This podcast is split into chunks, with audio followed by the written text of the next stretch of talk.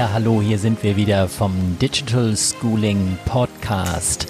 Heute wieder natürlich von und mit Carsten Peters, das bin ich, und dann ist da noch der Jochen Welschmeier von der Realschule Höfelhof. Die Realschule Höfelhof mit Jochen Welschmeier an der Spitze setzt schon seit vielen Jahren auf Chromebooks und die G Suite for Education. Denke, wir sollten einfach Herrn Welschmeier für sich allein sprechen lassen. Ja, hallo und herzlich willkommen. Herzlich willkommen, vielen Dank für die Einladung. Wir hatten im Vorfeld schon gesprochen und wir haben natürlich auch äh, zusammen ein, ein Event gehabt an der Realschule Höfelhof, was, was ganz, ganz spannend war. Wir durften damit äh, ja, wir durften in den Unterricht hinein. Die Lehrer, die an dem Event teilgenommen haben, durften sich den Unterricht anschauen, wie also die Lehrer wirklich mit Chromebooks, mit der G Suite for Education unterrichten und so weiter und so fort. Das war toll. Es geht aber jetzt weniger um die, äh, um das Event, die Informationen zu dem Event und zu dem Video, was wir da auch gedreht haben. Das lege ich natürlich in die Show Notes hinein. Heute möchten wir mehr über Sie, Herr, Herr Welschmeier, erfahren und natürlich auch ein bisschen was über die Schule in Höfelhof. Vielleicht können Sie da mal kurz ein bisschen was zu erzählen. Ja, wir sind eine relativ kleine hm, Schule, eine Realschule mit circa 500, äh, mit fast 500 Schülern, mit 40 Kollegen und haben uns so vor circa, ja, jetzt fast schon drei Jahren auf den Weg gemacht, uns digital auszurichten und haben überlegt, welche, auf welche Art und Weise wir das machen können und haben uns dazu viele Schulen in der Nachbarschaft und in den umliegenden Orten angeguckt und sind dann am Ende bei der G-Suite hängen geblieben, wenn ich das so sagen darf. Ja, ganz kurz nochmal für alle, die nicht wissen, wo genau Höfelhof ja. liegt, in der Nähe von Paderborn, also in, in nördlichen, nordöstlichen äh, Nordrhein-Westfalen in Deutschland. Äh, Sie haben es gerade schon angesprochen, äh, das Thema Hardware. Ich habe gerade vor mir hier eine Mindmap, die Sie mir freundlicherweise zur Verfügung gestellt haben. Sie arbeiten natürlich auch viel mit dem, äh, mit dem Programm Mindmeister, mindmeister.com. Lege ich auch in die Show Notes hinein, falls es jemand sich anschauen möchte. Auf dieser hm, Mindmap ist ein Punkt drauf, der heißt Hardware. Können Sie mhm. vielleicht da ein bisschen was zu sagen? Ja, wir haben Gott sei Dank einen, einen Schulträger, der uns äh, bei der ganzen Digitalisierung sehr unterstützt hat. Und wir sind angefangen vor zwei Jahren Chromebooks anzuschaffen und sind inzwischen auf 70 Chromebooks äh, gekommen, die wir in der Schule vorhalten für die einzelnen Unterrichte. Das ist so organisiert, dass äh, die Chromebooks in einem bestimmten Raum stehen. Die Kollegen tragen sich in einem einfachen Planer dazu ein und müssen dann leider im Moment noch die Chromebooks immer aus dem Raum holen und am Ende der Stunde wieder zurückbringen. Wir hoffen, dass wir weitere Geräte anschaffen können, im, auch im Rahmen des Digitalpaktes, der in der Bundesrepublik ja gerade verteilt worden ist. Und ähm, wir arbeiten dann noch an den, an den Ausarbeitungen und an der Beantragung. Ich hoffe, dass das äh, jetzt auch trotz Corona in, in der nächsten Zeit passieren wird, dass wir nochmal die Geräteanzahl deutlich aufstocken können. Ja, das heißt 70 Geräte bei wie vielen Schülern, sagten Sie? Ja, bei, wie gesagt, circa äh, 500 Schüler, die wir im Moment haben, hört sich erstmal nicht so viel an. Wenn man aber bedenkt, dass die Chromebooks äh, im Vormittagsbereich fast in jeder Stunde im Moment ausgeliehen sind oder in Vor-Corona-Zeiten in jeder äh, Stunde ausgeliehen sind, ähm, kommen wir damit schon ganz gut in den Fächern klar. Das muss man auch mal ganz deutlich sagen. Ähm, toll wäre es natürlich oder so eine Idealvorstellung wäre es natürlich, jeder hätte ein Gerät, das ihm persönlich gehören würde, das er mitführt in der Schultasche und genauso wie sein College-Block, sein A2E zu Beginn jeder Stunde einfach herausholt und das ein ganz selbstständiges Arbeitsgerät wird. Mhm. Aber davon sind wir noch ein bisschen entfernt, glaube ich. Ja, aber der Weg geht dahin.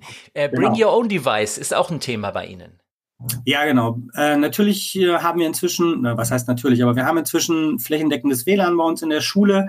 Das heißt, die Kinder können auch ihr eigenes Gerät mitbringen, ihr Handy mitbringen und wenn sie dann ihren Schulaccount auf dem Gerät eingerichtet haben, sind sie automatisch im WLAN der Schule. Das heißt auch, man muss keine Passwörter rausgeben für das WLAN. Und dann dürfen die natürlich auch, wenn es vom Lehrer angezeigt wird, in der Stunde ihre Handys rausnehmen zum Beispiel oder ihr Tablet, wenn sie es dabei haben und können dann ebenfalls ohne Probleme an den, mit und an der G Suite weiterarbeiten. Ja. Das heißt, ich, äh, es, es muss kein Chromebook sein. Es geht mit jedem Gerät. Ähm, mhm. Der Browser reicht eigentlich. Genau. Ja. Was, was haben Sie denn noch so an Technik im Klassenraum? Reicht das mit den mhm. Chromebooks? Ist da noch was, was Sie zusätzlich einsetzen? Mhm. Also wie gesagt, ähm, zwingende Voraussetzung ist natürlich, dass man äh, WLAN hat. Das haben wir Gott sei Dank inzwischen im gesamten Gebäude. Das hakelt manchmal an einigen Stellen noch, gibt es manchmal technische Probleme. Wir wissen noch nicht ganz genau, woran das liegt, aber da sind wir grundsätzlich schon mal auf einem guten Weg. Ähm, hinzu kommt, dass wir schon 2012, 2011 angefangen sind, alle äh, Klassenräume auszustatten mit Smartboards. Und wir haben jetzt inzwischen in fast allen Räumen Smartboards oder aber mindestens einen Beamer und einen Lehrerrechner. Und die statten wir jetzt so sukzessive aus mit Chromecasts oder mit ähnlichen Geräten, dass die Kinder auch das Bild ihres äh, Gerätes spiegeln können und man Inhalte, erarbeitete Sachen, die die Kinder gemacht haben, dann auch im Klassenraum zeigen kann. Mhm. Jetzt haben wir eine neue Situation. Wir hoffen, dass jetzt bald wieder die Schulen geöffnet werden und dass das alles sich ein bisschen normalisiert. Aber da kam plötzlich die Krise, die Schulen wurden geschlossen. Wie sind Sie damit umgegangen? Konnte man da einfach sagen, okay, jetzt haben wir statt dem Klassenraum das Wohnzimmer oder Kinderzimmer der Schüler und alles geht weiter wie bisher? Naja, also man muss es, glaube ich, insofern unterscheiden, als dass es einmal eine technische Ebene gibt und eine inhaltliche Ebene. Auf der technischen Ebene waren wir ganz gut vorbereitet, was das Ganze angeht. Ähm, alle Schüler hatten einen Zugang und der ist dann ja auch ortsabhängig, ortsunabhängig, den können sie auch von zu Hause öffnen, ähm, ihre ganzen E-Mails, das, äh, den Google Classroom und so weiter. Ähm, das war relativ leicht den Kindern und auch Eltern klarzumachen. Ähm, schwieriger wird es natürlich mit den Verhältnissen zu Hause, die die Kinder haben. Äh, nicht jedes Kind hat ein eigenes Gerät zu Hause, nicht überall gibt es stabiles WLAN, nicht überall ähm, hat das Kind Ruhe, sich mit den Aufgaben zu beschäftigen. Ähm, das ist, war auch für uns äh, ganz schwierig. Was wir gemacht haben, ist, wir haben nach circa zwei Wochen des Distanzlernens eine erste Umfrage schon gemacht unter den Eltern, Kindern, aber auch unter den Kollegen und haben daraus nochmal Erfahrungen gezogen, was wir ändern müssen. Man kann also nach meiner Meinung nach nicht einen ganz normalen Stundenplan fahren und sagen, wir nehmen den Stundenplan aus der Schule und übersetzen ihn eins zu eins auf das Distanzlernen zu Hause, sondern es muss einfach so laufen, dass die Kinder Wochenaufgaben bekommen, dass sie mehr Zeit bekommen für ihre Aufgaben und auch deutlich weniger Aufgaben bekommen. Ähm, aber grundsätzlich lässt sich sagen, dass wir in jeder Woche des Distanzlernens dazu gelernt haben, auch wir Kollegen, auch wir von der Schulleitung. Und ähm, ich glaube, dass wir das aber wie viele anderen Schulen auch ganz gut hinbekommen haben. Ja, toll. Also das hört sich an, als ähm, hätten Sie das mit der Krise ganz gut bewältigt und haben das äh, ja ganz gut in den Griff bekommen. Ähm, jetzt mal zurück zu den Lehrern, zum Kollegium, Lehrerinnen und Lehrern. Äh, wie sind Sie, wie haben denn die Lehrer, wie konnten die denn damit umgehen, dass sie das, ähm, dass sie mit den, dem, was sie vorher im, äh, im Klassenraum gemacht haben, dann jetzt auch in der Corona-Zeit, das heißt mit dem Fernunterricht und vor allem auch vielleicht schon vorher die, die Fortbildung und Weiterbildung der, der Kollegen und Kolleginnen. Wir, wir machen eigentlich schon seit äh, zwei Schuljahren sogenannte Medienhappen als Fortbildung. Ähm, das sieht so aus, dass wir im Anschluss an den Unterricht in ganz kurzen, vorher meistens abgefragten äh, Themengebieten Fortbildungen geben und Kollegen, die sich dann auskennen, Schulen, Kollegen, die ähm, einen Bedarf hatten in irgendeinem ganz bestimmten Bereich. Das fängt an, wie funktioniert der gemeinsame Kalender, wie funktioniert die gemeinsame Teamablage. Und wie gesagt, das immer nur in relativ kurzen Einheiten, eine halbe Stunde, dreiviertel Stunde und auch in kleinen Gruppen. Meistens waren wir immer nur so fünf, sechs Personen, so dass auch viele individuelle Fragen gelöst werden konnten. Das nimmt dann, und wenn die Kollegen wissen, dass sie dort auch Fragen stellen dürfen und alle Art von Fragen, nimmt es äh, viel Hemmung und die Kollegen lassen sich dann noch mehr drauf ein. Was die ähm, Phase jetzt gerade angeht, in dieser Corona-Zeit, ist es so, dass wir ein kleines, ja, ich nenne das mal Support-System geschaffen haben, in der die fitten Kollegen, äh, die wir auch ganz zahlreich haben, Anfragen von Kollegen beantworten und ihnen helfen, wenn es irgendwelche Nachfragen gibt. Wie stelle ich denn eine Aufgabe in den Google Classroom ein? Wie weise ich jedem Kind eine einzelne Aufgabe zu? Und äh, das wird dann versucht, und meistens klappt es auch ziemlich gut, äh, wird versucht, gelöst zu werden von den Kollegen, die sich damit gut auskennen. Ja, das hört sich sehr gut an. Wenn wir uns mhm. ähm, mal überlegen, in einer Schule sind eigentlich immer drei Gruppen von Menschen, die dort agieren, also Kolleginnen und Kollegen. Dann äh, haben wir aber auch noch die Schüler und die Eltern. Wie haben denn die Eltern das alles so aufgenommen? Ich glaube, am Anfang war den Eltern das jetzt gar nicht so bewusst. Die haben das gar nicht so als Änderung äh, wahrgenommen. Es gab halt plötzlich ein paar mehr Computer vielleicht in der Schule. Es gab ein paar Kollegen, die verstärkt auf ähm, digitales Lernen gesetzt haben. Aber das war jetzt keine abrupte Veränderung. Das hat sich natürlich nochmal ganz anders dargestellt jetzt in den Zeiten von Corona. Jetzt auf einmal, wenn alles auf einer digit oder vieles auf einer digitalen Ebene funktioniert, verändert sich der Unterricht natürlich komplett. Aber sowohl bei den Schülern als auch bei den Eltern hat es zu allen Zeiten eine ganz, ganz hohe Akzeptanz gegeben. Hm, erstaunlich ist zum Beispiel, dass gerade wenn die Kinder Aufgaben abgegeben haben, online oder ähm, im Google Classroom, sie immer eine Rückmeldung auch eingefordert haben, immer wissen wollten, wie ist denn das angekommen, wie fanden Sie das, wie, wie fand der Lehrer das und auch eine Art von Benotung ähm, ja, gefordert haben vom Kollegen. Hm. Und der, der ähm, Einsatz der Geräte oder der Einsatz der äh, G Suite ist auch in fast allen Fächern inzwischen erfolgt. Das muss man auch ganz klar sagen. Und der Unterricht hat sich für mich insofern verändert, egal jetzt, ob es zu Hause ist oder in der Schule, dass alle sehr, Kinder sehr aktiv sind und auch im Unterricht, wenn jeder ein Gerät hat, alle aktiv mitarbeiten müssen. Und das ist natürlich etwas, was Schule schon sehr verändert, denn jeder kennt das aus seinem eigenen Schülerleben. Da gibt es auch durchaus mal Stunden, wo man innerlich die Beine hochgelegt hat und vielleicht einfach den Lehrer hat vorne reden lassen. Ja. Gut. Äh, ja, wir dürfen natürlich bei all dieser, dieser Technik und den ähm, erwachsenen Menschen, die da ähm, mit involviert sind, die Schüler nicht vergessen. Die Schüler nehmen das dann also sehr positiv an. Absolut, absolut. Ähm, das ist einfach eine weitere Variante von Unterricht geworden und die ersetzt nicht 100 Prozent den alten Unterricht, das soll sie auch gar nicht, sondern sie soll einfach nur ähm, Unterricht erweitern, Möglichkeiten erweitern und das wird von den Schülern sehr interessiert wahrgenommen. Und vor allen Dingen, was ich sehr wichtig finde, ist, dass sie, egal ob sie mit ihrem eigenen Handy oder mit den Chromebooks arbeiten, auch endlich mal so eine gewisse Ernsthaftigkeit entdecken, wie man mit diesen neuen Medien auch arbeiten kann. Nämlich, dass das nicht nur aus Nachrichten in sozialen Netzwerken besteht oder irgendwelchen Spielchen, äh, sondern dass das auch wirklich ernsthafte Arbeitsgeräte sein können. Und das ist wirklich ein, ein Wandel, den ich gerade so feststellen kann. Hm. Was würden Sie jetzt einer Schule raten, die jetzt hier zum Beispiel zuhört und sagt, wir, wir, wir würden jetzt auch sowas ähnliches gern mal machen? Was wären so die ersten Schritte bei der Umsetzung? Naja, ich sage an der Stelle immer anfangen. Also das ist, glaube ich, das Wichtigste. Man muss sich natürlich informieren und äh, man muss natürlich äh, mit einigen Leuten vorher sicherlich sprechen, sei es der Schulträger, sei es auch das Kollegium.